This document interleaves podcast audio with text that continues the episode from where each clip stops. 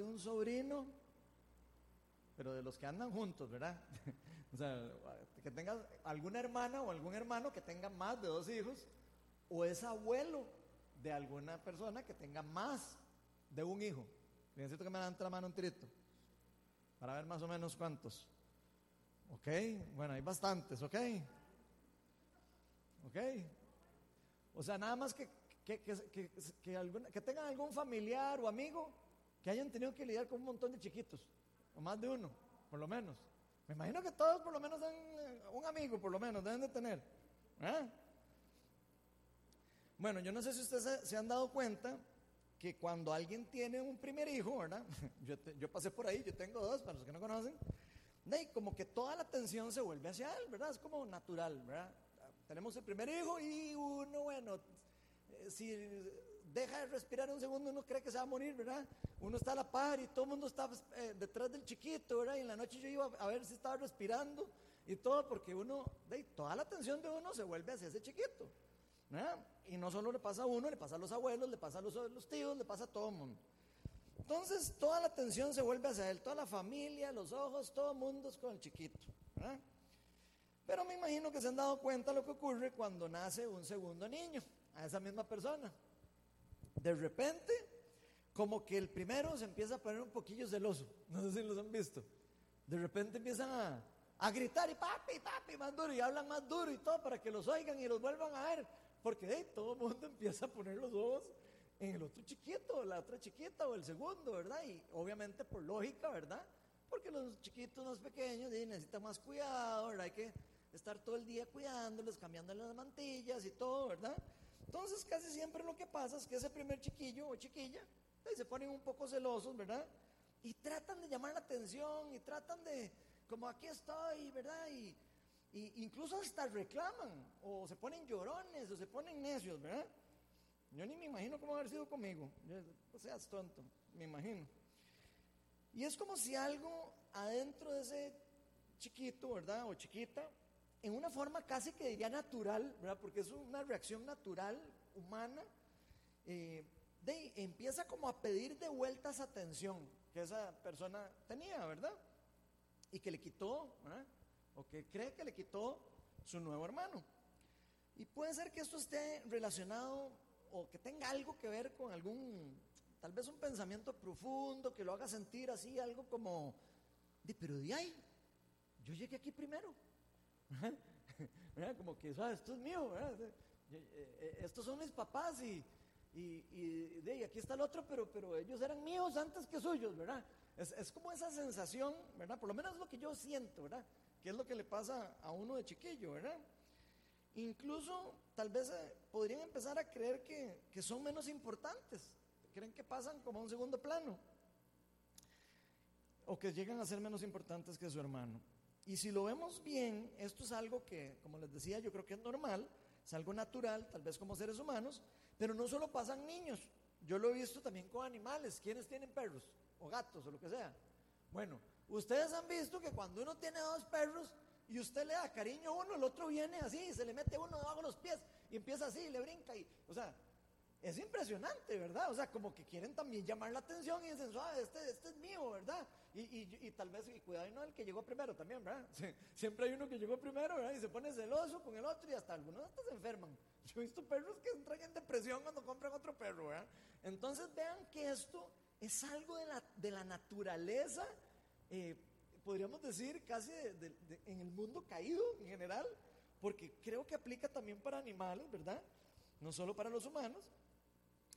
Y incluso también nos llega a pasar a nosotros hasta en otras cosas, como nuestros trabajos, por ejemplo. No sé si han visto cuando pasan algunas empresas de repente donde hay alguien que tiene 20 años de trabajar y llega la persona nueva a la empresa. Y a veces las personas se ponen celosas. A veces las personas dicen, pero ¿y ahí? Y llegó este que, ¿qué se cree, ¿verdad? Y, se sienten que como que los desplazaron, ¿verdad? De repente saben usar Excel y Word y todo. Y tal vez la otra persona ya no sabe, ¿verdad? Porque tiene 20 años de haber entrado, ¿verdad? Y se empiezan a sentir como puña, me están desplazando y empiezan a querer llamar la atención también. A su forma, ¿verdad? Tal vez como adultos empiezan a pelear, ¿verdad? Empiezan, no sé, ¿verdad? Tenemos diferentes formas de reaccionar todos. Pero nos empezamos a dar cuenta que en la mente la persona piensa como que le están robando algo, como que yo llegué primero aquí esto es mío, esto me pertenece a mí y, y me, lo, me lo van a quitar. Tal vez esa es como la sensación. O incluso le dan un trabajo, el ascenso al nuevo. Ay, no sé si ustedes. Le dan un ascenso al nuevo y qué enredo, ¿verdad? O le hacen un aumento a alguien más nuevo. Empieza todo el mundo a murmurar en la oficina, en todo lado. No sé si me pasa solo a mí, pero en todas las oficinas yo que pasa eso. Entonces es todo un secreto. Si alguien va a subir el salario, lo que sea. Porque siempre hay una sensación como de que me están desplazando, de que yo me merezco esto, de que yo me lo merezco más que esta persona por X o Y motivo, ¿verdad? No vayamos tan largo en la iglesia. ¿Qué pasa cuando alguien se siente de que ha ayudado a plantar una iglesia, por ejemplo? Pensemos en alguna persona que, que plantó Viña Oeste conmigo, por ejemplo, y con mi esposa. Y tiene varios años de luchar por eso y ha estado metido en todo eso, ¿verdad? Y de repente alguien nuevo viene y ocupa un lugar que la persona en el corazón decía, ay, es que yo quería estar ahí. Complicado, ¿verdad? Y, y, de, y de repente de ahí, la persona puede, con toda la naturalidad del mundo, ¿verdad? Sin ser malo ni nada, la persona se puede sentir como, uy, me desplazaron. Y yo que hice esto y esto y esto y esto y yo me lo merezco, esto. Y, si, y sienten o sentimos que por algún motivo nos, de, nos, nos brincaron o nos pasaron por encima o, o, o de puede ser que nos dé un sentimiento de dolor, de sufrimiento, eh, celos, eh, eh, o sea, cualquier tipo de esas sensaciones. Yo creo que es como normal, todos lo hemos visto eso. Yo creo que como humanos que somos, estando en este mundo caído donde ya sabemos que lo que reina en, en cierta forma todavía es el reino de las tinieblas, ¿verdad? Es normal que ocurran estas cosas, eh, que, que, se den esas reacciones en la naturaleza de nosotros, ¿verdad? De hecho, la Biblia es clara que dice que en este mundo nosotros tenemos que luchar en contra de esa naturaleza na, pecaminosa, esa naturaleza que nos hace sentir menos valorados, que nos hace sentir que no somos dignos de algo, que nos hace sentir que Dios no nos ama, que Dios no nos quiere, que no nos aman los amigos, que nos quieren, no sé, todas esas cosas, ¿verdad? Y, que, y vieran que yo creo que al menos, bueno, al menos yo soy de los que creo que este tipo de pensamientos pueden ocurrirnos también a nosotros cuando estamos introduciéndonos en cosas del reino de Dios. Cosas que tengan que ver con trabajo del reino de Dios. Y estoy seguro que muchísimos de nosotros en algún momento hemos pensado o hablado con alguna persona de la experiencia de nuestra, de nuestra conversión, si le quisiéramos poner así, en el momento en que nosotros le entregamos la vida a Cristo que dijimos, es que, puña, yo era un pecador terrible, o sea, yo estaba perdido, ¿verdad? Y era un egoísta, y era esto, y un creído, y el otro, ¿verdad? Y contamos esas historias, ¿verdad? Y de repente, este, aunque sepamos que nosotros en algún momento fuimos así, ¿verdad? De, empezamos a crecer, conocemos a Jesús, y, y de repente se nos empieza a subir un poquito el ego. y se nos olvida que nosotros pasamos por un por un terreno pantanoso, ¿verdad? Llega otra persona nueva y somos un poco más duros con esa persona. Y se nos olvida que nosotros mismos necesitamos en algún momento la gracia que esa persona está necesitando recibir de nosotros. Y aquí lo digo en general, en cómo nosotros juzgamos a las personas con sus pecados, con sus debilidades, con sus todas las cosas que nos rodean a nosotros, e incluso podríamos llegar a pensar que esa persona debería pasar por lo mismo que nosotros. Por ejemplo, de tal vez nosotros tuvimos que pasar por consejería, por liberación, por un montón de cosas para poder recibir la sanidad. Y hay otras personas de que de repente las vemos y que ya están súper bien y decimos, hmm, no sé, se nos podría empezar ahí a, a, hacer un colocho en la mente, ¿verdad? Y empezar a, a creer que esas personas deberían de sufrir lo mismo o deberían de haber pasado el mismo proceso que yo, donde necesariamente no es así. Con Dios esas cosas no son así. Pensamos, a mí me ha costado demasiado llegar a este puesto en donde estoy, ya sea en el trabajo, a nivel espiritual, de entendimiento, eh, me ha costado tanto llegar a ser el líder de oración, me ha costado tanto ser el pastor, llegar a ser no sé qué. Todas las cosas que ustedes se pueden imaginar de esto que estamos hablando, ¿verdad? Que creemos que nosotros lo merecemos sin haber pensado necesariamente que nosotros pudimos haber pasado por un proceso y otras personas no necesariamente tengan que pasar por el mismo.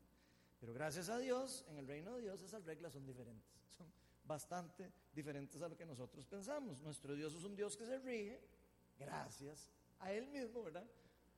Primero por gracia, por algo que es un regalo inmerecido para nosotros, antes de por esfuerzos humanos.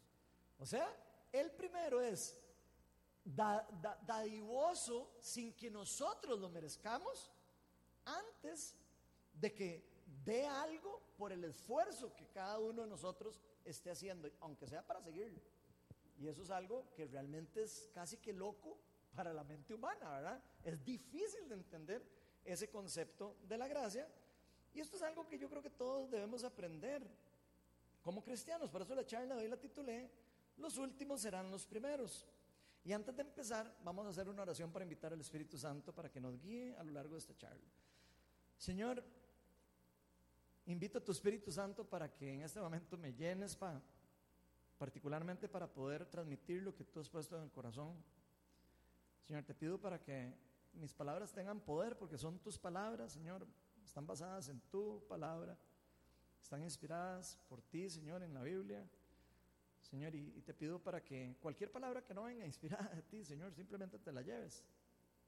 Te pido para que me des tranquilidad, que me des sabiduría y que me des gracia para con la gente también, para que reciban lo que tú quieres hablar al corazón de cada uno de nosotros de una forma positiva, en una forma con un terreno fértil, para que esta semilla, Señor, que estás plantando hoy en nuestros corazones, haga raíz y dé fruto al mil por uno. Te pido para que cualquier cosa que esté bloqueando nuestro entendimiento se rompa en este momento, en el nombre de Jesús. Amén. Bueno, hoy vamos a estar en el Evangelio de Mateo y vamos a estar en el capítulo 20, vamos a hacer un pasaje largo, así que prepárense. Del versículo 1 al 16, y se los van a poner ahí en la pantalla, y yo se los voy a leer lo más rápido que pueda para no aburrirlos. Dice así, asimismo, el reino de los cielos, esto es Jesús hablando, por si acaso. Asimismo, el reino de los cielos se parece a un propietario que salió de madrugada a contratar obreros para su viñedo. Acordó darles la paga de un día de trabajo y los envió a su viñedo. Cerca de las nueve de la mañana salió y vio a otros que estaban desocupados en la plaza. Aquí quiero nada más llamarles la atención que esa palabra desocupados no significa nada más desocupados. Esa palabra es argos. Voy a pedirle un momentito ahí, ahorita sigo leyendo, porque esto, es que son importantes estas claves. Argos en griego koiné significa inactivo, déjenme ver cómo es, a ver, desocupado, sí. Es inactivo, perezoso, improductivo. Eso es lo que está diciendo. ¿Por qué están aquí improductivos? Digo, para que pensemos que no es así como nada más lo que está diciendo desocupados, ¿verdad? Poco útil, dice. Eso es lo que significa. Casi que les está diciendo, pero ¿qué están haciendo que estén tan poco útiles aquí? ven, lo diferente que es de verdad buscar un significado. Ven qué chiva. Y dice, ¿por qué están aquí tan desocupados? ¿Verdad? Lo, lo tradujo así la nueva versión internacional. En la plaza. Y les dijo, vayan también ustedes a trabajar a mi viñedo y les pagaré lo que sea justo. Así que, se, así que fueron. Salió de nuevo a eso del mediodía y a la media tarde e hizo lo mismo. Alrededor de las 5 de la tarde salió y encontró otros más que estaban sin trabajo. Les preguntó, ¿por qué han estado aquí otra vez? Esa palabra, desocupados todo el día. Y vean lo que contestan, porque nadie nos ha contratado, contestaron. Vamos a ver qué es lo que significa esa palabra contratado. Esa palabra significa, eh, vamos a ver,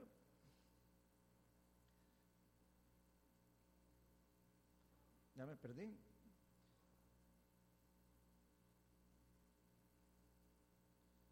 Ah, sí, mistó, ¿verdad? ¿Me la pusieron ahí? Ajá, sí, es mixto, perdón. Es que me enredé porque las puse en orden diferente. Y esa palabra están diciendo porque nadie, no solo nadie me ha contratado, lo que está diciendo es porque nadie, dice esa palabra significa ser parte de algo o involucrarse en algo. En inglés es engage. Porque nadie me ha involucrado, podríamos decir. podemos decirlo en cierta forma, ¿verdad? O nadie me ha invitado a ser parte de, podríamos decir también. Entonces, para que vayan entendiendo el contexto de lo que estamos leyendo. Dice, vamos a ver por el versículo iba, porque me perdí otra vez. Vamos a ver. Eh, ¿Por qué han estado Ah, ok, dice, porque, porque nadie nos ha involucrado, podríamos decir, ¿verdad? O contratado, contestaron. Él les dijo, vayan también ustedes a trabajar en, en mi viñedo.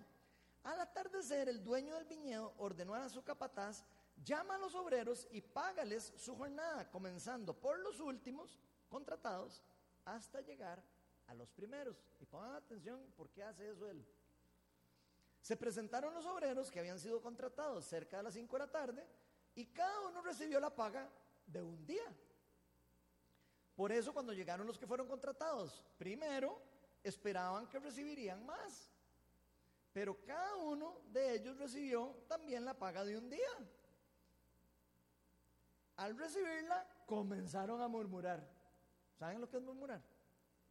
Qué vara las de ese mae, nos pagó menos. Eso es murmurar, en, ese caso, ¿verdad? Empezaron a murmurar contra el propietario. Estos fueron los últimos en ser contratados, trabajaron, eh, perdón, estos que fueron los últimos en ser contratados, trabajaron una sola hora. Se, se estaban quejando.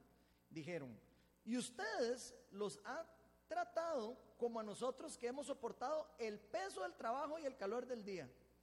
Pero él le contestó a uno de ellos, amigo, no estoy cometiendo ninguna injusticia contigo. ¿Acaso no aceptaste trabajar por esa paga? Tómala y vete. Quiero darle al último obrero contratado lo mismo que a ti. ¿Es que no tengo derecho a hacer lo que quiera con mi dinero? ¿O te da envidia que yo sea generoso? Así que los últimos serán los primeros y los primeros últimos. Y ese es el pasaje de hoy. Hay una palabra ahí que se me fue que ahorita después la busco cuando lleguemos ahí. Pero entonces, lo que quiero es que vean esta parábola que usa Jesús para explicar este concepto tan importante para nosotros. Vamos a ver dos verdades espirituales que Jesús nos está tratando de explicar a cada uno de nosotros por medio de la parábola, por supuesto, que nos va a enseñar algunos principios básicos en cuanto a, primero, a la, a la deidad de Él, ¿verdad? A la soberanía de Él a algunas ciertas características de Él, la bondad de Él, la gracia de Él, sin dejar de perder de vista que Él es el dueño de todas las cosas y que Él es el Dios todopoderoso. ¿Verdad? Entonces la primera verdad, la primera verdad espiritual acerca del reino de Dios dice, o le puse, no importa en qué momento de nuestra vida pasemos a formar parte del reino de Dios. Y vean qué interesante. No importa en qué momento de nuestra vida pasemos a formar parte del reino de Dios. No importa si es a las 9 de la mañana, no importa si es a las 5, no importa si es a las 10 de la noche, no importa qué, en qué momento de la vida usted está. No importa si usted es un chiquito, si usted es un adulto, si usted es un viejito, no importa. No importa en qué momento. Dios tiene la puerta abierta para cada uno de nosotros y nos invita, nos hace una invitación. Entonces, si ponemos atención a lo que Cristo está diciendo aquí, nos está queriendo decir, nos vamos a dar cuenta que esta parábola principalmente está dirigida, pareciera, ¿verdad?, a personas que ya estaban con Jesús o que ya creen que están con Jesús o personas que creen que conocen a Dios o personas que se jactaban de conocer a Dios. O sea, básicamente está hablándole a los líderes religiosos, principalmente. Obviamente el mensaje se los dirige a ellos para explicarles algo, pero le está hablando también al público entero, ¿verdad? Para, que las personas se den cuenta que todos somos dignos de, entrar en el reino de Dios. Entonces, las personas que se sienten que ya conocen a Dios, y ojo que todos podemos caer en eso, ¿verdad?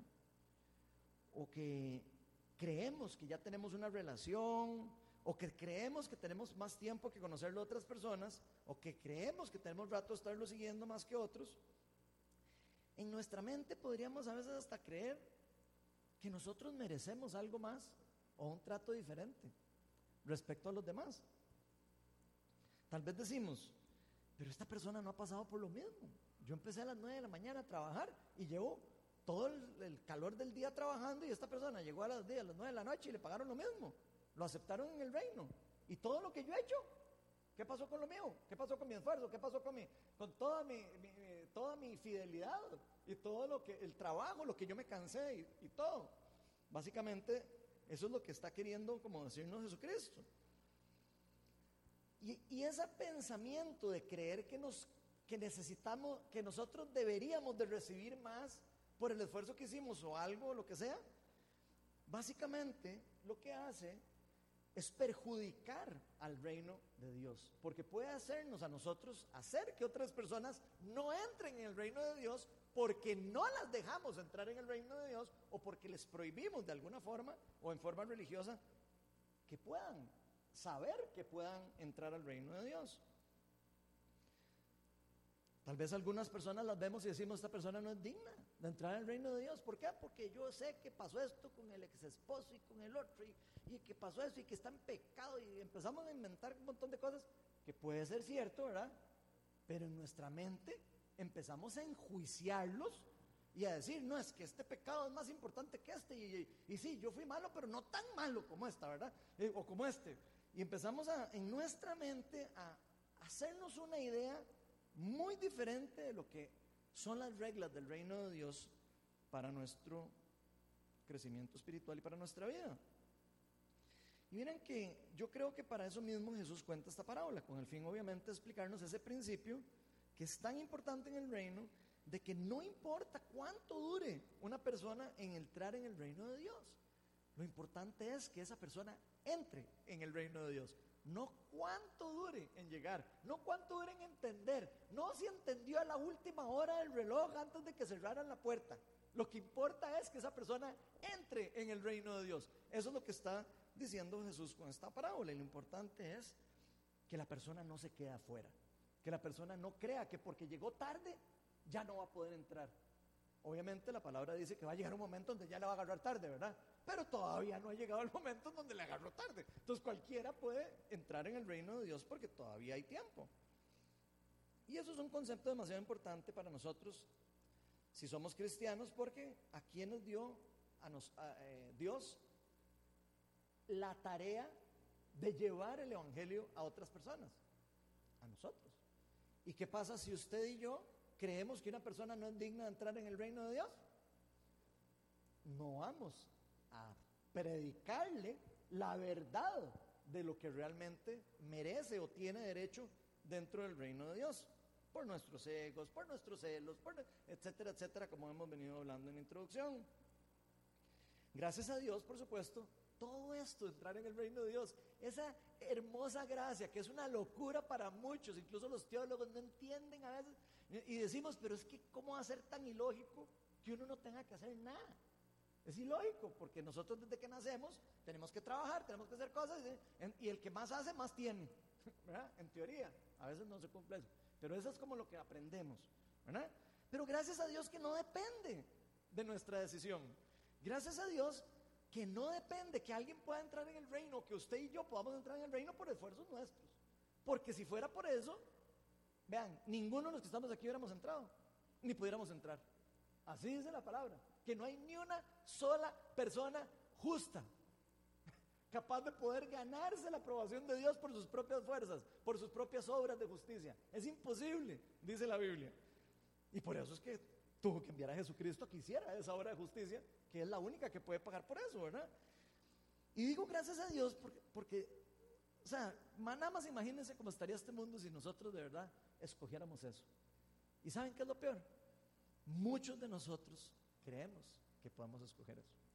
Hay muchos de nosotros que somos, así, ah, este sí, este sí es salvo, porque sí, eh, yo, yo, lo conozco desde hace días y, he visto que sí, que, que va a la iglesia todos los domingos y todo. ¿Saben qué dice la palabra? Que van a haber personas que nosotros creímos que iban a entrar en el reino de Dios y que no entraron. Y personas que creíamos que no iban a entrar, que van a entrar. o sea, que gracias a Dios nosotros no somos los que enjuiciamos eso, porque si no, sería terriblemente problemático para todo el mundo, incluyéndonos a nosotros. Y precisamente eso puede ocurrir particularmente en las personas lamentablemente religiosas. Una persona religiosa tiende más a creerse un poquito más que una persona que no es religiosa. Que es exactamente lo que le pasó a los fariseos, exactamente lo que le está pasando a los fariseos cuando, por ejemplo, Jesús decía, ustedes eh, son unos hipócritas, porque ponen cargas a la gente que ni siquiera ustedes pueden cargar. Es, es el tipo de, cosas que están ocurriendo en este contexto donde estamos leyendo esto, ¿verdad? Vean lo que dice Mateo 20 del 1 al 4. Dice, así mismo el reino de los cielos se parece a un propietario que salió de madrugada a contratar a estos obreros para el viñedo y acordó pagarles algo. Ya las personas sabían que iban a recibir una paga. No importa eh, a qué hora entraban, eh, desde que las contrata les dice, ¿usted quiere, quiere que le contrate para esto? Sí, ¿cuánto le va a pagar? Le va a pagar esto. ¿Está de acuerdo? Sí, ok. Eso es lo que está pasando aquí, ¿verdad? Después dice que después de las nueve salió y buscó a más, a unos que estaban ahí, argos, ¿verdad? Desocupados en la plaza o estando eh, siendo inútiles para el reino, en ciertas palabras. Y les dijo, váyanse también ustedes a trabajar a mi viñedo y les pagaré lo que sea justo. Y esta es la palabra que se me fue, que es dicaios. Esa palabra significa, me la ponen ahí porfa, para no perderme, porque si no me pierdo con los apuntes. Dicaios. Les pagaré lo, que, lo correcto o lo justo en los ojos de Dios. Eso significa, no es nada más justo. Digo, no, significa así. Esa palabra es una palabra particularmente griega que, usaban los judíos para decir cuando es la justicia de Dios, no, cuando algo es justo normal, así humano, sino cuando es algo ya que está pasado por la justicia de Dios, la justicia divina. Entonces dice, les pagaré los justos y así que fueron. Salió de nuevo al mediodía, a la media tarde hizo lo mismo, etc. Aquí vemos que Dios nos ofrece a usted, a mí y a cualquier persona que quiera la invitación de entrar y formar parte activa del reino de Dios. ¿Por qué decimos del reino de Dios? Porque Jesús empieza esta parábola diciendo, ¿a qué se parece el reino de Dios? El reino de Dios se parece al Señor que tenía este viñedo. Entonces Él está explicando principios del reino de Dios. Y personas que puedan formar parte del reino de Dios en cualquier momento de su vida. Eso sí, por supuesto, hay que aprovechar la, oportunidad, ¿verdad? Estas personas decidieron ir. Hubieran podido decir, ah, no, gracias, ¿verdad? Perfectamente. Pero vemos que esa invitación necesita una respuesta. Y hay que aprovecharla. Y más importante, darle la oportunidad a otros de que sepan que están dando trabajo en el viñedo. Ven qué importante. Uno podría decir, algunas personas de ahí no sabían que estaban dando y tal vez eso es también lo que ellos querían decir, como, nadie nos ha venido a, involucrar, ¿verdad? Ok, entonces vean este contexto que también no solo representa como que la persona no quería, sino también que tal vez no sabía. ¿Y qué pasa si alguien no sabe que existe el reino de Dios? ¿Quién es el culpable? ¿De que alguien no sepa que existe el reino de Dios? Los cristianos. ¿Ok? Digo, por si acaso se quieren quitar el tiro. está diciendo ahí a nosotros, ¿verdad? Un poco. Entonces, yo mismo hablando con algunos amigos, he tenido conversación de que, de, o sea, de que obviamente todos los pecados son iguales. Yo, yo he estado con esas discusiones. Estoy seguro que ustedes han tenido ese tipo de discusiones. Y que Dios es un Dios de gracia y ese concepto, por supuesto, es súper loco de entender. Eh, de hecho, la palabra de Dios dice que solo con el Espíritu Santo se puede entender. Eso, solo teniendo el Espíritu Santo usted puede entender la profundidad de lo que eso significa. Porque es fácil para nosotros entender que Dios puede perdonar. Usted le dice eso a cualquier persona y lo puede entender, sí, claro, Dios puede perdonar. ¿Nos puede perdonar a nosotros? Claro, a mí me puede perdonar, ¿verdad? Por haber cometido todos los pecados que hice, por supuesto que me puede perdonar. Aunque me haya jalado tortas un montón, aunque haya incluso cometido todavía errores siendo cristiano y siga a veces cometiendo errores a lo largo de nuestra vida. Eso es fácil cuando es para nosotros. Pero a veces, cuando está al lado de nosotros, decidir en otra persona, la cosa se pone un poco más, más complicada. Ahí sí nos volvemos más críticos y nos volvemos más duros, ¿verdad? Y, es más fácil para nosotros decir, ah, no, es que, es que Dios es bueno, pero es justo. ¿verdad? Ahí sí se nos sale toda la, palabra de Dios, ¿verdad? Pura y eficaz, ¿verdad? Eh, de verdad eso pasa. Y la cosa se pone complicada porque se nos suben los egos y, se nos olvida que nosotros pasamos por ahí y cuidado y no peor, ¿verdad? Que esa persona yo diría, ¿qué pasa cuando alguien nos hace daño? Conversando con, estos amigos así. ¿Qué pasa cuando alguien nos hace daño? Algún daño irreparable, por ejemplo. ¿Qué pasa cuando alguien le hace daño a un miembro de la familia, de nosotros? Uf, ya empieza a subir ahí el nivel de, de, juzga, de juzgadímetro, para, para ponerle un nombre inventado. ese, ese merece entrar en el reino de Dios. Hijo de puña, ¿verdad? Ya uno empieza, es que esa persona, ¿verdad? Le robó plata a mi mamá, ¿verdad? Y ya empieza uno a verlo así, con ojos de enjuiciado, ¿verdad? ¿O qué pasa si alguien me dañó sexualmente? Ya, ya ahí nos cuesta un poquito más la cosa, ¿verdad? ¿Qué pasa si nos dio vuelta el esposo, o la esposa, o la novia, o el novio, o lo que sea? Ay, ya se pone también más rudo, ¿verdad? La cosa. ¿Qué pasa si nos matan a un ser querido? Hmm. Ahora sí, nos mataron un hijo, o nos mataron un padre, o nos mataron un perro, o sea, algo, alguien que uno quiere. Pucha, ¿verdad? Ahí empieza ya uno a sudar y todo, ¿verdad? Antes de, de empezar a poder derramar esa gracia, ¿verdad? Que debería derramarla uno, ¿verdad? Y yo me pregunto, ¿esas personas merecen entrar en el reino de Dios? Porque de eso se trata esta parábola. Para Dios, todo el que se arrepienta, y eso está claro en la palabra de Dios, en, en todos lados se lo va a encontrar, todo el que se arrepienta en una forma genuina y verdadera y de corazón de lo que haya hecho, pero que se arrepienta, metanoia, cambio de mente, cambio de dirección, ¿verdad? No él, no él, ay, sí, es que viera qué mal me porté, uy, no puedo dormir. Y entonces ya, que se, lo dije a Dios ahí en secreto y ya, entonces ya se me quitó el remordimiento. Eso no es arrepentimiento, es un remordimiento. Pero Dios la palabra nos enseña que si uno de corazón se arrepiente, ¿verdad? confiesa sus pecados, los entrega a Cristo y todo, ¿verdad? Y uno pone la fe en que Cristo murió en la cruz por nuestros pecados, que Él sí pudo cumplir la ley perfecta, que Él sí pudo trabajar todo lo que había que trabajar, todo el esfuerzo que había que hacer, cumplió todos los requisitos delante de Dios para que usted y yo podamos ser perdonados y se nos pueda ver a nosotros justos delante de Dios porque ya no vivo yo, sino vive Cristo en mí, y lo que ve Dios en uno es a Cristo y el sacrificio de Cristo en uno. Y por eso es que Dios a uno lo acepta dentro del reino de Dios. ¿Ok?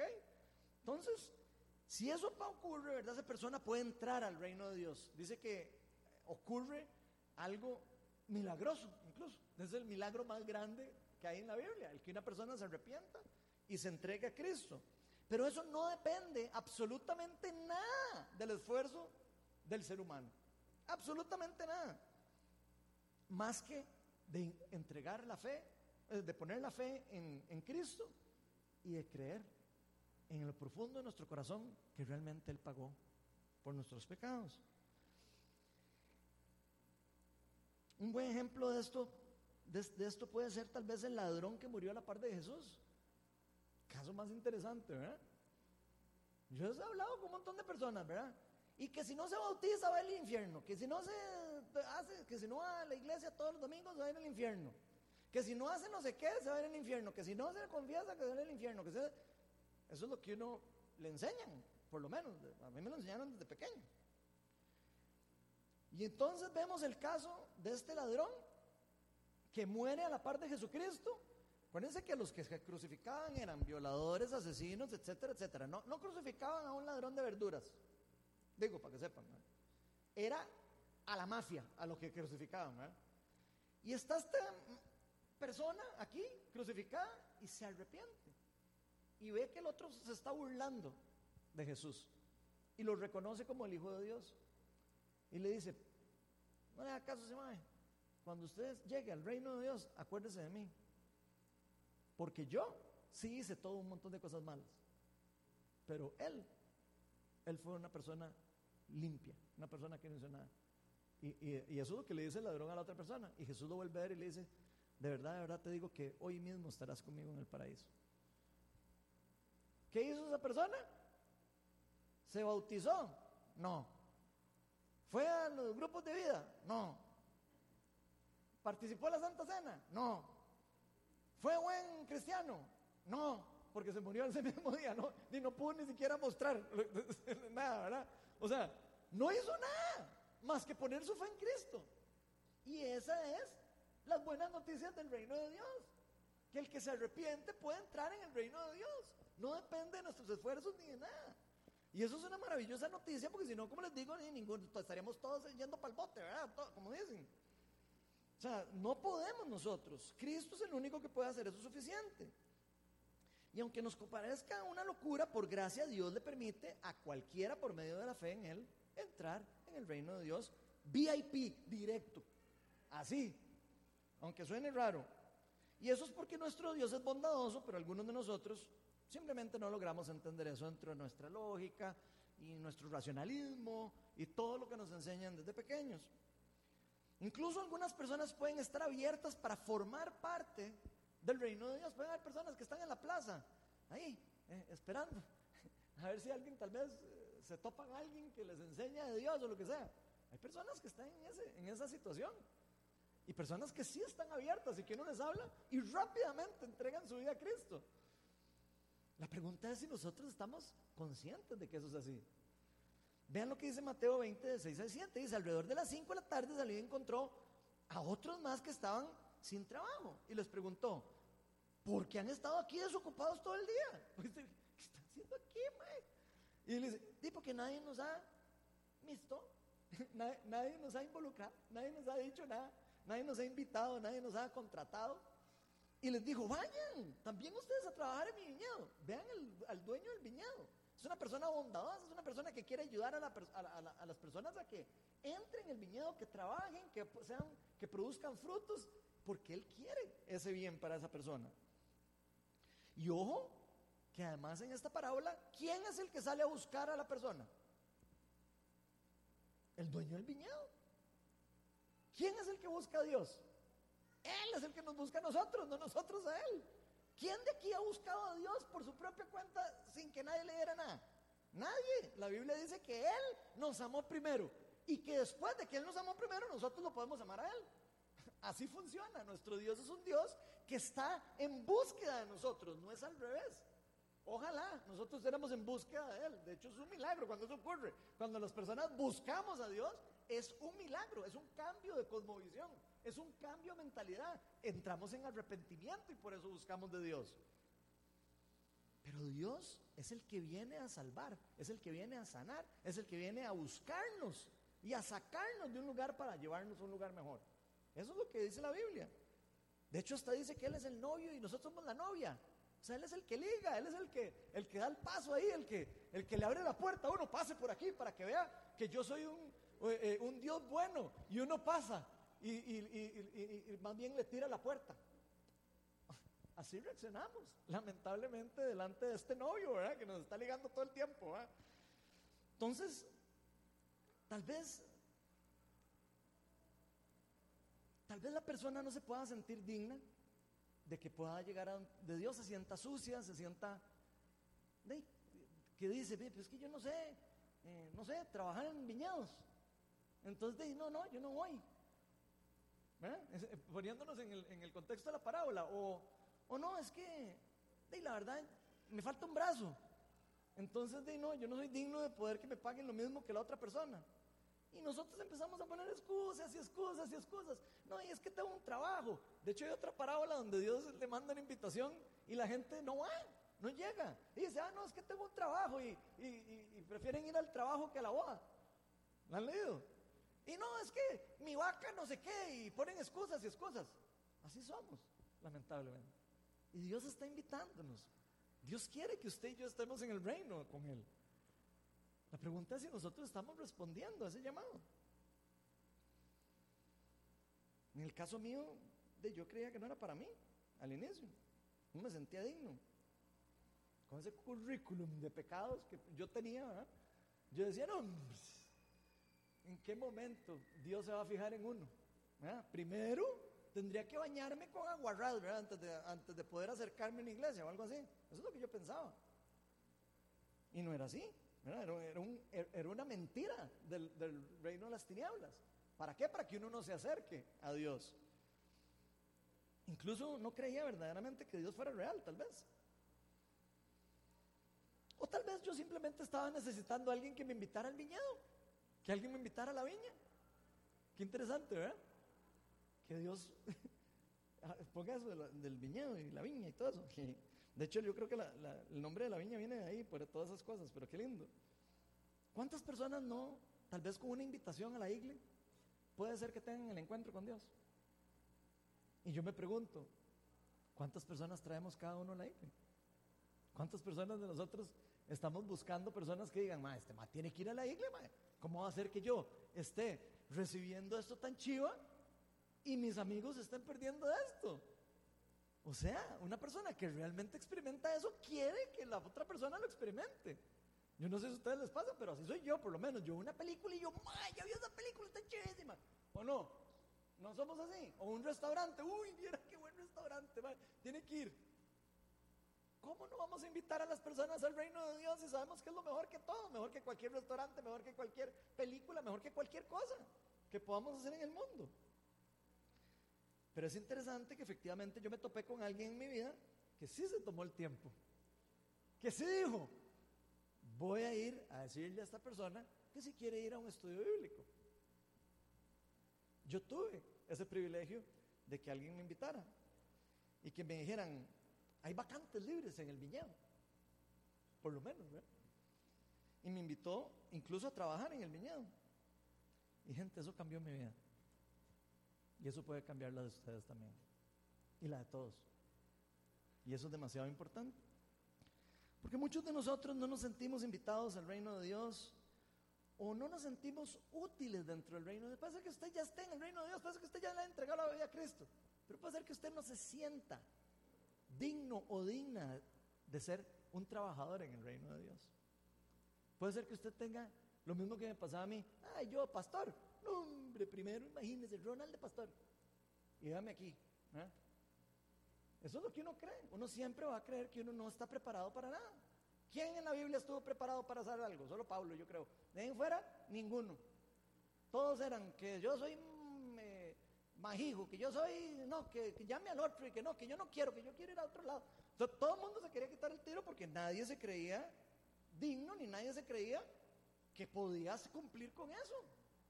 Pero Dios muestra una y otra vez y una y otra vez que usted, usted, usted, usted y yo, todos tenemos capacidad para vivir, experimentar y disfrutar todo lo que Él nos ofrece en el reino de Dios.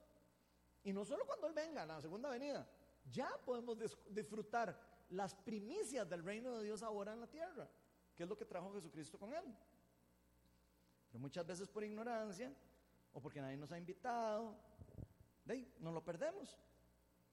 Pero la Biblia es muy clara, gente. La invitación está puesta ahí en la mesa. A usted y a mí ya nos dieron una invitación. Más si está sentado aquí. Ya nosotros recibimos una invitación. Y tiene el nombre de nosotros puesto. Y dice, la boda es tal día. La pregunta es, ¿estamos nosotros contestando a ese llamado? ¿Estamos contestando a eso?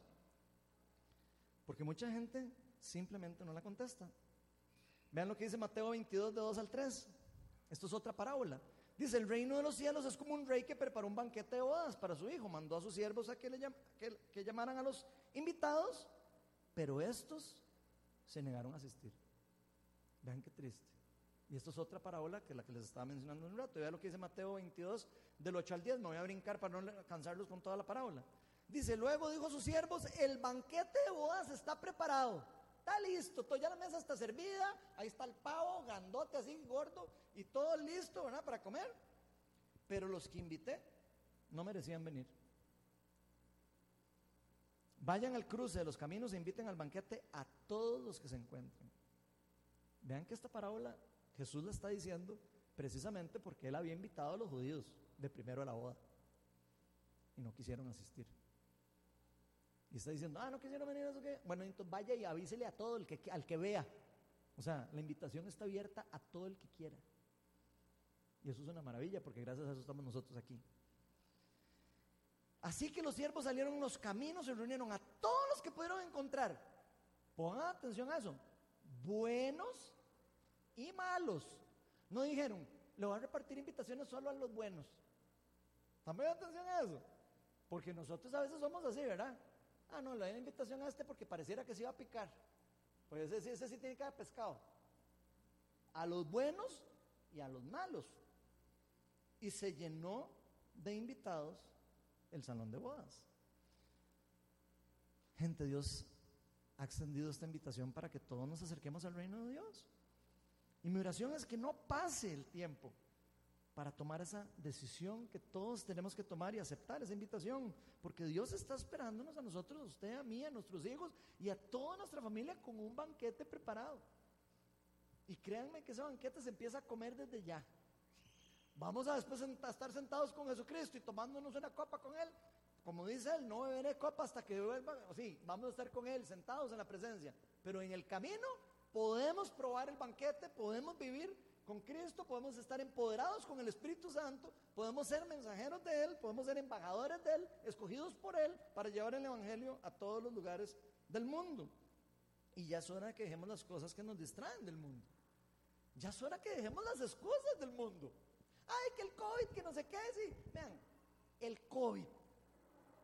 Todas las personas que yo conozco van a todo lado, menos a la iglesia. ¿En serio? Ah, que es que el COVID, y una hablar y unas cosas, y es que el trabajo, y es que y es que el burro de la casa, y no sé qué, y la vaca, y los mismos cuentos que están en la Biblia. Así funciona, gente.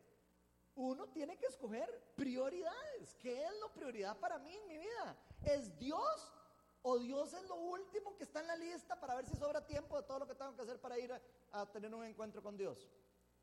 Si usted tiene a Dios en el último en la lista, yo le voy a decir lo que va a pasar. No va a tener tiempo para ir a las cosas de Dios, ni hacer nada de Dios. Nunca va a leer la Biblia, nunca va a ir a los estudios, nunca va a ir a un discipulado, nunca a nada, porque usted siempre va a decir, ay, es que me invitaron a cenar, ay, es que me salió una cena con el jefe, ay, es que me salió no sé qué. Diferente es que uno diga, los martes a las 7 tengo el, estudio, los martes a las tal día tengo, ok, ya mi, mi calendario está lleno. De hecho, así lo hago yo, por si no sabían. Y voy a decir algo. Y no es para que me digan que qué, no es para ser rata. Pero yo tengo actividades de la iglesia lunes, martes, miércoles, a veces jueves, viernes, sábado. Trabajo tiempo completo como ingeniero estructural. Doy discipulados, doy charlas en la iglesia, doy el curso de parar charlas los sábados, en las tardes, en las mañanas. Y adivinen qué, me da tiempo para ir a todo. Yo les voy a enseñar un día, algunos conocen mi agenda, y se ve así, todo con colores, y todo el mundo dice, hijo de pucha, ese más está loco.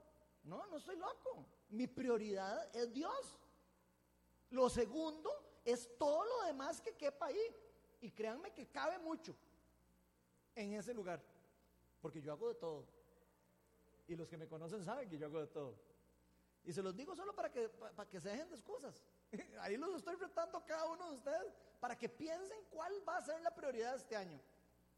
¿Quieren crecer en el reino de Dios? ¿Quieren empezar a ver a Dios moverse en la vida de ustedes? ¿Quieren ver sus matrimonios ser restaurados? ¿Quieren ver a personas sanarse de enfermedades? ¿Quieren ver a personas restaurarse? ¿O quieren seguir trabajando lo mismo que hacen todos los días, que uno se levanta como un robot y se levanta y se baja y se va y se levanta, y siempre a las 9, a las 7, a las 5, a las 4, y la misma cosa todos los días?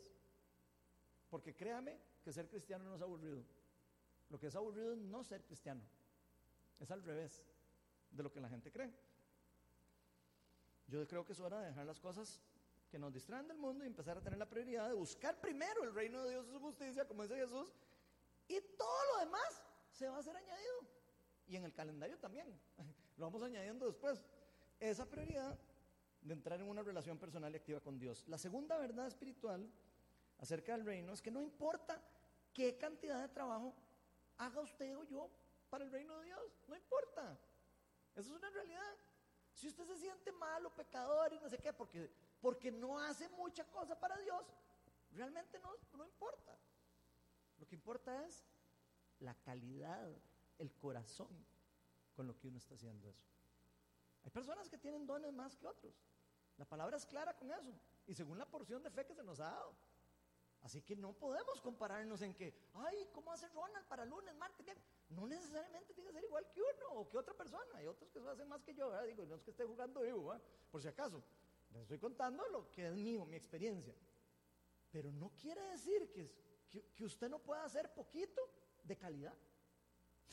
no quiere decir eso. Al menos en mi caso, yo pasé 30 años de mi vida para conocer a Dios. 30 años para tener un encuentro con el Dios vivo. Y hace 12 años me topé con Jesús en el mercado, como en la parábola Me lo topé hace 12 años. Una persona me invitó a un estudio y me lo topé. Y me dijo, ¿qué estás haciendo aquí? Inútil. Así me lo imaginé ahora que lo leí de verdad. Porque yo era un inútil, de verdad se los digo de verdad. Y no lo digo, no lo digo, eh, lo estoy diciendo para mí. Yo era un inútil para el reino de Dios, porque más bien hasta hablaba mal de Dios y todo. Imagínense. Terrible. Pero aquí estoy. Y puede que para muchos yo soy de los que llegó al final. 30 años. Y llegó. ¿De? Y, y personas que desde pequeñas conocen a Dios. Y tienen 30 años de tener una vida cristiana. Y me pregunto, ¿qué están haciendo? Y, no, hago la pregunta con mala intención, nada más la hago con el sentido de para que ustedes analicen. Estamos aprovechando el tiempo. Estamos aprovechando que Dios nos escogió desde pequeños.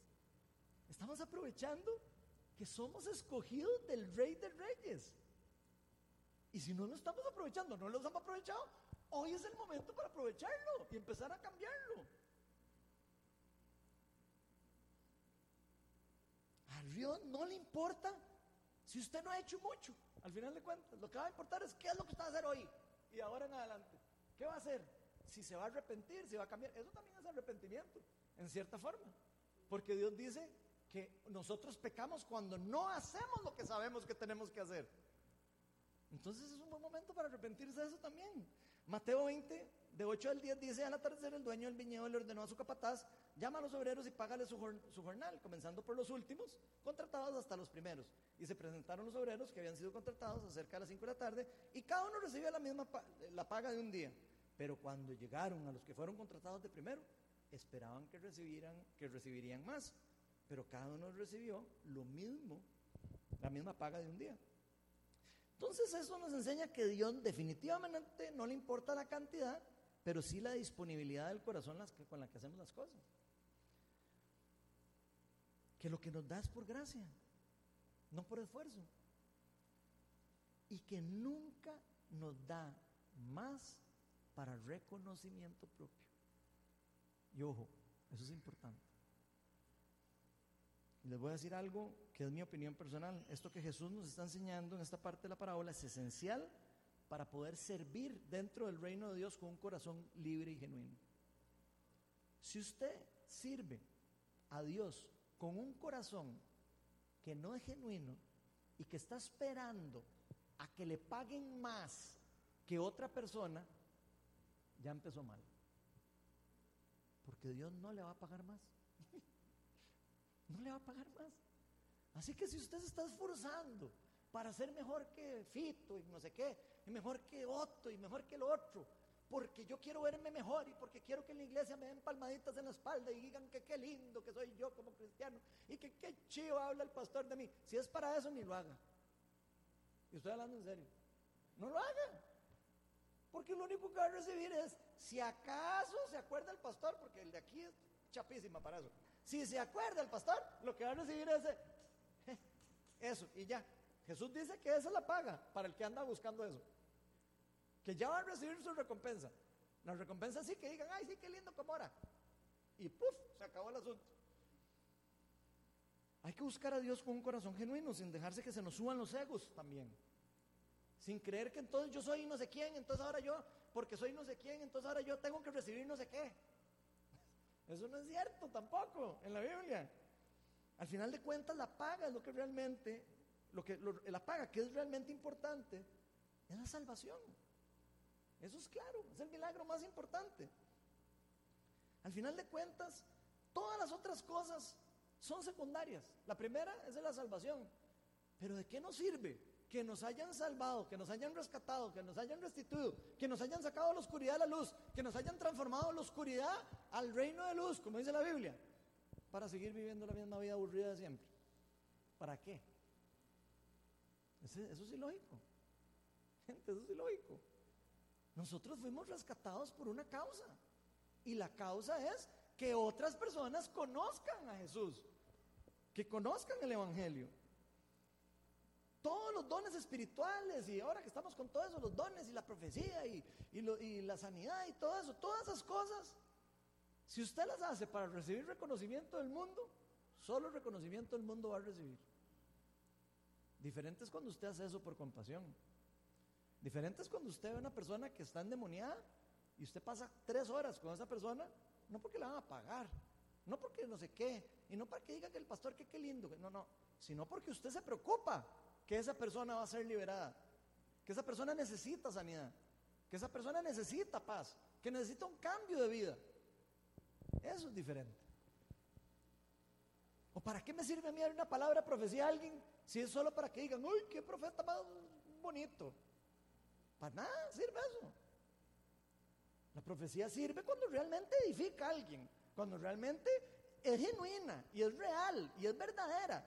Si no, ¿para qué? No tiene, pero entiendan, es basura si no viene de Dios, si no es genuina, si no es real, si no es verdadera, no vale nada. Igual con todos los dones espirituales.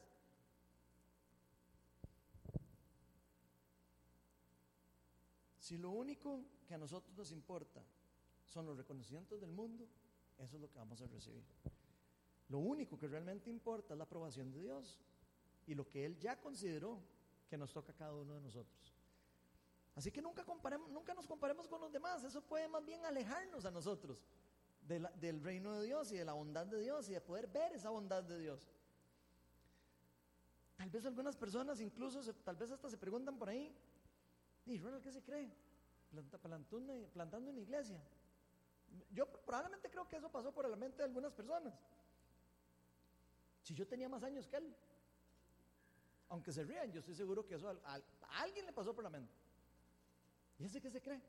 ¿De qué a plantar una iglesia? No debería ser yo, me acaba a plantar. Y yo le pregunto, y tal vez si es usted, pero no, lo ha hecho. Y sí, esa es la realidad. Pero hay gente que tal vez empieza a, tratarse de comparar y que no, y que yo llegué primero y que por qué escogieron a este y que por qué al otro. Y eso no pareciera que es de Dios. La respuesta nunca va a ser porque Ronald fue muy galleta, porque Ronald no sé qué, no. Esa no es la respuesta. Ah, que Ronald trabaja como una mula y que no sé qué, no, tampoco. La respuesta es porque Dios hizo una obra en mí y en usted. Sin esa obra en mí o en usted o en cualquiera de nosotros, nadie va a poder hacer o seguir el llamado de Dios según lo que Él quiere que hagamos de nosotros. Lo único que necesita de nosotros es obediencia y disponibilidad. Que queramos trabajar, que queramos hacerlo. Que le digamos, sí asisto, sí me apunto a eso. A Dios no le importa si alguien llega de primero o llega de último. Lo que le importa a las personas que llegan. Y lo que le importa son las personas también, porque invita a todos. No está excluyendo, Él quiere que todos lleguen. Él es un Dios bondadoso. Él quiere que las personas abran su corazón. Porque al final de cuentas no se trata de lo que cada uno de nosotros podamos hacer o hayamos hecho. ¿eh? No se trata de lo que eh, cuántas iglesias plantemos y cuántas charlas demos y que cuántos eh, audiovisuales hayamos hecho. no, es como que vamos a llevar un récord ahí. Yo llevo 400 horas de audiovisuales en mi récord. Eso no, eso no es nada. Eso es para Dios, no es para nosotros. Que nosotros nos, nos beneficiamos por eso, claro, porque somos un cuerpo. Y el cuerpo está hecho para que todos los dones de todos podamos disfrutar todos. Pero es más que eso. ¿Qué pasa si yo no hago mi trabajo? Y lo que hacemos es nos, nos paseamos en todo, más bien es al revés, es como más bien dejamos de hacer lo que deberíamos de estar haciendo, ¿verdad? Como hablábamos en la última charla que les di. Todo se trata de Cristo. No se trata de usted ni de mí ni qué hemos hecho. Se trata de Jesús, de lo que Él hizo por usted y por mí. Y Él es el único que es realmente importante de seguir y el único importante de poner atención en lo que realmente el esfuerzo que hizo. Él fue quien pagó nuestra entrada al reino. Si fueran entradas para entrar al reino, Él fue, ya pagó el tiquete de la entrada. A nosotros solo nos corresponde seguir el llamado, recibir la entrada y entrar. Hagamos lo que hagamos, lo debemos hacer con convicción, porque estamos seguros. No trabajamos porque vamos a recibir una paga de un día o, una paga de día y medio si llegó alguien más tarde. No trabajamos para eso. Trabajamos porque una consecuencia del fruto del Espíritu Santo habitando en nosotros, que nos ha dicho, hágalo porque usted le nace hacerlo. Para eso trabajamos. Para Dios. Para eso hacemos todas las obras del reino. Imagínense que cada uno de nosotros dijera, bueno, está bien, yo voy a ser pastor, pero a mí que me entren por lo menos, no sé, unos 8 mil dólares mensuales. Y además, que le caiga bien a todo el mundo. Y además, que no se queje la gente, porque qué pereza. Y además, que me dejen, no sé, que me den feriados y que me den, sea, la persona que piensa así realmente no va a poder seguir un llamado de Dios. Que Dios lo puede bendecir a usted con algo así. Sí, claro que lo puede bendecir. Yo conozco personas que las bendice montones. Pero eso no es, no es necesariamente lo que, lo que pasa siempre, ¿verdad? A veces es por corazón, nada más, que se hace. Y a veces Dios lo que quiere es su corazón, nada más. Las otras cosas van a venir como añadidura. Y no necesariamente siempre. Las que uno cree. Lamentablemente nosotros solo creemos en, en, las bondades, cuando hablamos de eso, creemos en las bondades de Dios, como la plata y como las, la, la, comodidad y un montón de cosas donde no necesariamente eso es lo que Dios está hablando con las bendiciones que Él tiene para nosotros. Pero las bendiciones que Él, él da sacian mucho más que cualquiera de esas cosas. Más bien trabajamos por amor y en respuesta de ese acto perfecto que Él hizo por, por nosotros en la cruz, ese sacrificio que hizo por nosotros. También se nos enseña que Dios es soberano en todo lo que hace, a la misma vez siendo bueno. Porque no es lo mismo que Dios sea soberano y haga lo que le dé la gana, ¿verdad? Siendo un Dios malo a un Dios que hace lo que le da la gana, siempre en bondad y siempre en justicia, equilibrado, que son dos de los atributos principales de Él. Es un Dios justo y es un Dios bueno. Y eso aunque muchas de las personas nosotros no la entendamos, porque a veces creemos que Dios es malo por algunas cosas que nos pasan, o porque no terminamos ganando lo que pensamos que íbamos a ganar, o porque nos despidieron del trabajo y no sé qué, o porque perdimos no sé cuál negocio y no sé cuál, y no nos damos cuenta que esas cosas son secundarias dentro del reino de Dios. Mateo 20, del 11 al 16, dice, al recibirla comenzaron a murmurar contra el propietario. Estos fueron los últimos en ser contratados. Estos, estos que fueron los últimos en ser contratados trabajaron una sola hora. Estos que fueron los últimos en ser contratados trabajaron una sola hora, dijeron. Ahí está la queja. Y usted, los, y usted los ha tratado como a nosotros que hemos soportado el peso del trabajo, del calor de cada, del todo el día. Pero él les contestó a uno, a uno de ellos, amigo, no estoy cometiendo, eh, no estoy cometiendo ninguna injusticia contigo. Vean qué importante. ¿Acaso no aceptaste trabajar por esa paga? Tómala y vete. Quiero darle al último obrero contratado lo mismo que te di a ti. Esa es la bondad de Dios. Es, tan bondadoso que cualquiera de nosotros dice, pero qué raro. ¿eh? Y vea la pregunta que nos tira, por si alguno de nosotros está pensando que uno merece algo más. ¿Qué es? ¿Que no tengo derecho a hacer lo que quiera yo con mi plata? Yo estoy seguro que más de uno aquí, si, es dueño de plata de algo y le está contratando a alguien, diría lo mismo, ¿verdad? Mire, ¿cómo es la cosa? Yo soy el que estoy poniendo aquí el huevo, ¿verdad? Como, decimos aquí los ticos. Yo estoy aquí poniendo esto y si usted quiere bretear bien, dice, no, no bretee, qué raro. ¿O no? Es lo mismo que está diciendo Dios. Y eso no lo hace un Dios injusto. Al revés, lo hace un Dios demasiado bondadoso. Pero vea cómo nos tira la pelota. ¿O te da envidia que yo sea generoso? Oh. ¿Será que nos da envidia que a un, que a un violador Dios lo perdona? ¿Será que nos da envidia que a la persona que puede matar a un hijo de nosotros Dios lo perdona? Digo, yo tiro la pregunta ahí porque Así de profundo es esto que está explicando Jesús, ¿verdad? ¿Será que nos da eh, envidia de la generosidad de Dios? ¿O entendemos y decimos, Señor, si me perdonaste a mí, el que mata a un hijo mío también, también tiene derecho a ser perdonado? Vean qué rudo. Y acuérdense lo que dice la palabra, no lo tengo aquí, pero dice en el Padre nuestro, nosotros vamos, eh, perdónanos a todas nuestras ofensas, como también nosotros hemos perdonado a los que nos ofenden. Pero después dice Dios, si ustedes no perdonan a otros sus pecados, yo no les voy a perdonar a ustedes los suyos. ¿Están viendo lo profundo de eso?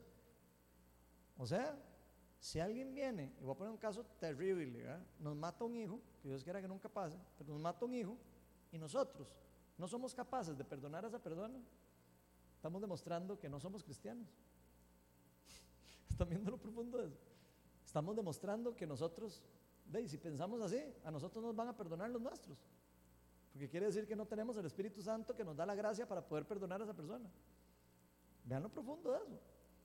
Yo sé que no es algo bonito de, escuchar, pero es la realidad. Esa es la palabra de Dios. Muchas personas nos preguntamos cómo va a ser que Dios trate igual a los que trabajaron un montón, como trata a los que no hicieron nada, o los que se portaron muy mal mucho tiempo y después se hicieron buenos a última hora. ¿Cómo va a ser posible? Una persona asesina, un violador, a un ladrón que se arrepiente a, última hora como el que crucificaron a la par de Jesús, que se vaya directo al reino de los cielos. Ese es el resultado de la infinita bondad y misericordia y soberanía de Dios, actuando al mismo tiempo. La soberanía, la bondad, la misericordia de Dios actuando al mismo tiempo. Y Dios precisamente vino al mundo para salvarnos y para salvar a los que se habían perdido no a los que no necesitaban ser salvados. Y yo lo que oro es que no hayamos aquí personas que creemos que no necesitamos ser salvados o que no necesitamos en algún momento ser salvados. La realidad es que todos los pecados nos alejan de Dios y ninguno de nosotros nos merecemos ese regalo de salvación. Pero aún así Dios vino por nosotros, para restituirnos, para restaurarnos, para salvarnos de toda maldad para darnos una nueva oportunidad de vida que va a ser para siempre. Vamos a ponernos todos de pie un, momento.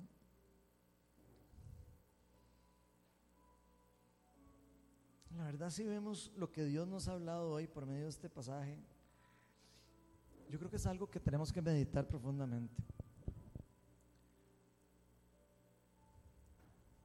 Porque la misma iglesia, gente, le está cerrando la puerta a las personas del reino de Dios. Las mismas personas a los que se nos han encargado los misterios del reino de Dios, los mismos administradores que dejaron cuidando el viñedo, somos los que a veces estamos dejando o entorpeciendo que personas entren en el reino de Dios. Y eso es algo que creo que para cada uno de nosotros es importante que meditemos que esto Nunca se ha tratado de medallas ni de logros. No fue por una medalla que nos ganamos, que estamos aquí. El reino de Dios está disponible y estará disponible para todos. No importa si usted llegó primero que yo, si llegó de último, no importa si usted llegó de tercero, de cuarto, de quinto. No importa si fue el primero o el último de su familia en conocer de Dios.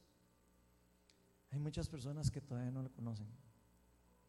Hay muchas personas que están esperando que alguno de ustedes o yo se acerque a una persona y le diga, hay trabajo en el viñedo. ¿Quieres ir a trabajar?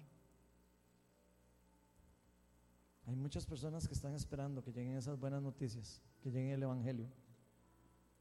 Y mi oración como iglesia es que nos concentremos en llevar esa invitación a los buenos y a los malos, como dice la palabra. Y ojalá que lo hagamos sin esperar nada a cambio. Ojalá que no lo hagamos para caerle bien a, un líder, para caerle bien al pastor, para caerle bien a no sé quién, para caerle bien a mi mamá, a mi papá, a mi abuelo, para que vea que soy un excelente cristiano. Ojalá no lo hagamos por eso.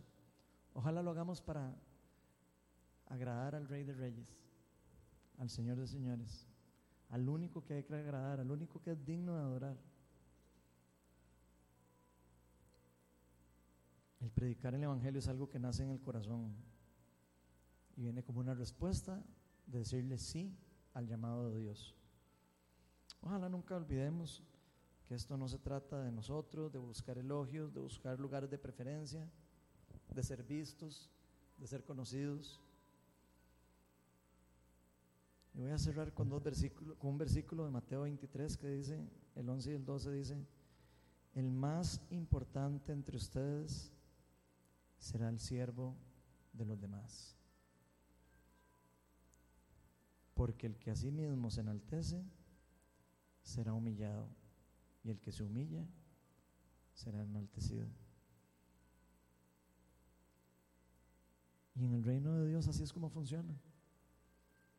El que quiere elogios va a ser humillado tarde o temprano. El que quiere ser humilde, el que quiere ser siervo, el que quiere servirle a los demás va a ser enaltecido. Porque en el reino de Dios los últimos serán los primeros. Quiero hacer un llamado hoy a, primero al arrepentimiento a todos nosotros como iglesia. Porque creo que todos, y me incluyo en la lista, por si creen que no, yo creo que todos en algún momento hemos sido piedra tropiezo para que alguien entre en el reino. Y yo creo que hoy es el mejor día para darnos cuenta de que no podemos seguir así. Nosotros no podemos ser una piedra tropiezo para que alguien encuentre al Dios vivo. Nosotros tenemos que ser de las personas que le hacen el camino a la persona que le enseña y le muestra a Cristo en cómo somos, en lo que hacemos. Así que si usted se siente tal vez de que ha sido como, como que usted se ha sentido que, que no es útil para el reino de Dios, o que usted se ha sentido como que lo que usted haga no va a hacer ningún cambio en el reino de Dios. Tal vez alguno de ustedes se ha sentido que, lo, que algo que usted pueda hacer pequeño no tenga un impacto grande en alguien. Si hay alguien aquí que está, que se identifica con eso, voy a pedirle que pase adelante a recibir oración. Y ojo que eso no es algo malo, por si acaso. A veces las personas creemos que reconocer nuestras debilidades es algo malo. Es algo bueno más bien. Es algo que nos hace saber que estamos dispuestos a cambiar, que estamos dispuestos a, renovar nuestra mente y a pedirle al Espíritu Santo que nos empodere. O si hay alguien aquí que se ha sentido en algún momento que no es digno de entrar a participar en el reino de Dios, voy a hacer dos llamados. Ya sea que usted crea que no puede entrar en el reino de Dios, o sea que usted siente que usted no es digno de recibir salvación de Dios, yo quiero invitarlo a que pase adelante y hacer una oración con ustedes para invitar a Dios en la vida de cada uno de ustedes y poder decirle al Señor, Señor, aquí estoy.